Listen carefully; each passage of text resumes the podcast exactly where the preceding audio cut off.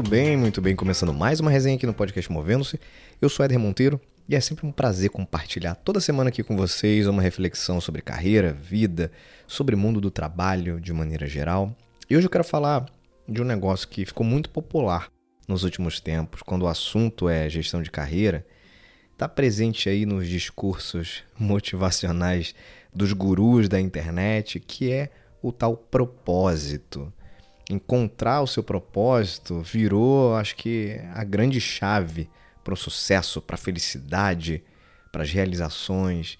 E aí fica parecendo que ou a gente encontra isso, ou a gente vai ficar à deriva, num vale, na escuridão, infelizes. Gente, menos, né? Primeira coisa, vamos definir aqui o que, que é propósito, afinal. Propósito tem a ver com, com um porquê um significado, uma motivação maior. E por conta disso, é algo que vai mudando ao longo da nossa vida. Aquilo que move a gente na faixa lá dos 20 anos de idade, em geral, não é o mesmo aos 40 anos. E que provavelmente também não vai ser a mesma coisa aos 60 anos. Porque a vida naturalmente vai ganhando outros significados na medida que o tempo passa. Então, se propósito não é uma coisa única, que eu finalmente encontrarei em um dia divino e de muita sorte, a gente tem que parar um pouco com essa romantização sobre esse assunto, porque no fim das contas está criando uma geração de pessoas frustradas aí porque acham que não encontraram e nunca vão conseguir encontrar o seu propósito. E no meio disso tem sempre aquela frase que eu não suporto também, que é trabalhe com o que você ama e você nunca mais vai precisar trabalhar um dia sequer na sua vida. Cara, trabalho é trabalho. Ponto. Por definição, dá trabalho, né? Ainda que você faça algo que você ama, por exemplo, não tem só coisa legal no processo, não, gente. Isso é utopia. Eu falei disso numa resenha, na resenha de número 16, que eu falo inclusive sobre fazer churrasco nessa resenha. Escuta lá quando você puder, porque eh, tem uma analogia interessante sobre é, o fato de que nem tudo é legal, não tem só parte bacana, ainda que você faça uma coisa que você goste muito.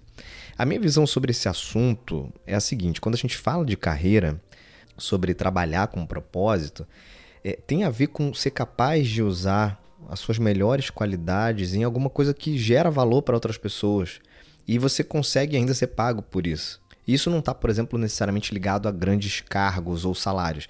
Não sei se vocês já ouviram uma historinha sobre uma visita que o, o presidente americano na época, o John Kennedy, ele fez nas instalações da NASA em 1961. Ele estava andando lá por dentro das instalações, ele passou por um zelador que estava ali com alguns itens de limpeza e se apresentou para ele, né, quem ele era e tal, e perguntou: "O que, que você faz por aqui?" E aí o zelador falou assim: "Eu estou ajudando a colocar o homem na Lua."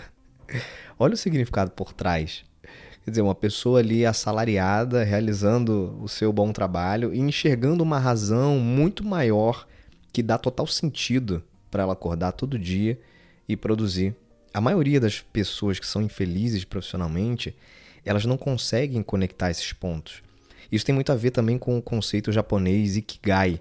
Já falamos aqui também em uma outra resenha, resenha número 12, que é um conceito que diz que você encontrou o seu significado quando você faz algo que você gosta muito, quando você tem muita habilidade para fazer aquilo, é algo que beneficia outras pessoas, ou seja, gera valor para alguém e pagam você para fazer isso. E percebe que é algo super abrangente e que pode se encaixar tanto num emprego CLT ou num empreendimento próprio, no seu próprio negócio. Eu já vi muita gente dizer, por exemplo, ah, o meu propósito, eu já descobri, o meu propósito é fazer o bem. Então, na verdade, fazer o bem a rigor deveria ser o propósito da humanidade, né? Todo ser humano deveria ter como premissa fazer o bem ao outro. Quando alguém fala isso, está na verdade falando sobre uma parte desse processo, que é realizar algo que contribua com alguém. Tá, Éder, eu entendi, mas eu continuo querendo achar o meu propósito. O que, que eu faço para achar o meu propósito. A minha maior recomendação, gente, nesse caso, é algo que eu reforço muito por aqui nesse podcast. Já falamos em vários outros papos, inclusive com convidados, que é autoconhecimento, autoconsciência. você só vai ser capaz de entender melhor o que faz sentido para você quando você parar para prestar atenção nisso, quando você sair do piloto automático, que é acordar, passar horas do dia trabalhando, dormir e repetir esse ciclo aí por 20 e poucos dias no mês, até você receber o, seu salário ali em troca. A gente precisa parar para dedicar atenção a isso. E não é algo simples, tá? Nem, nem parar e nem olhar para dentro, né? São duas coisas que exigem aí uma dedicação, uma energia, é complexo.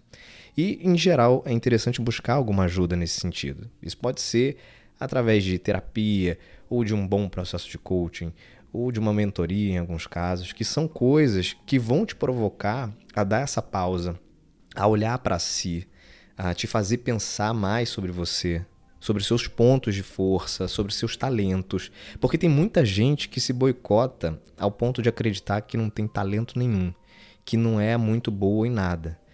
Todo mundo, sem exceção, tem algum talento, gente. Vou repetir. Todo mundo, sem exceção, tem algum talento. Agora, você precisa se conectar com você para investigar isso, para se compreender melhor e sabendo que é um processo contínuo. A gente vai se conhecendo ao longo de toda uma vida, mas para falar em significado, para falar em propósito, não adianta tentar sem esse olhar interno. E se você ainda não está nessa fase, também não se desespera não. Você pode ser uma pessoa feliz ainda que não tenha encontrado esse tal propósito. A diferença é que quando tiver mais significado, provavelmente a sensação de felicidade ela deve afetar várias outras áreas da sua vida. Enquanto isso não é alcançado, aproveita a jornada da melhor forma possível. Não fica ligando muito para esses gurus aí que dizem que você tem que encontrar o mais rápido possível. Fechado? Eu vou ficando por aqui com mais essa resenha.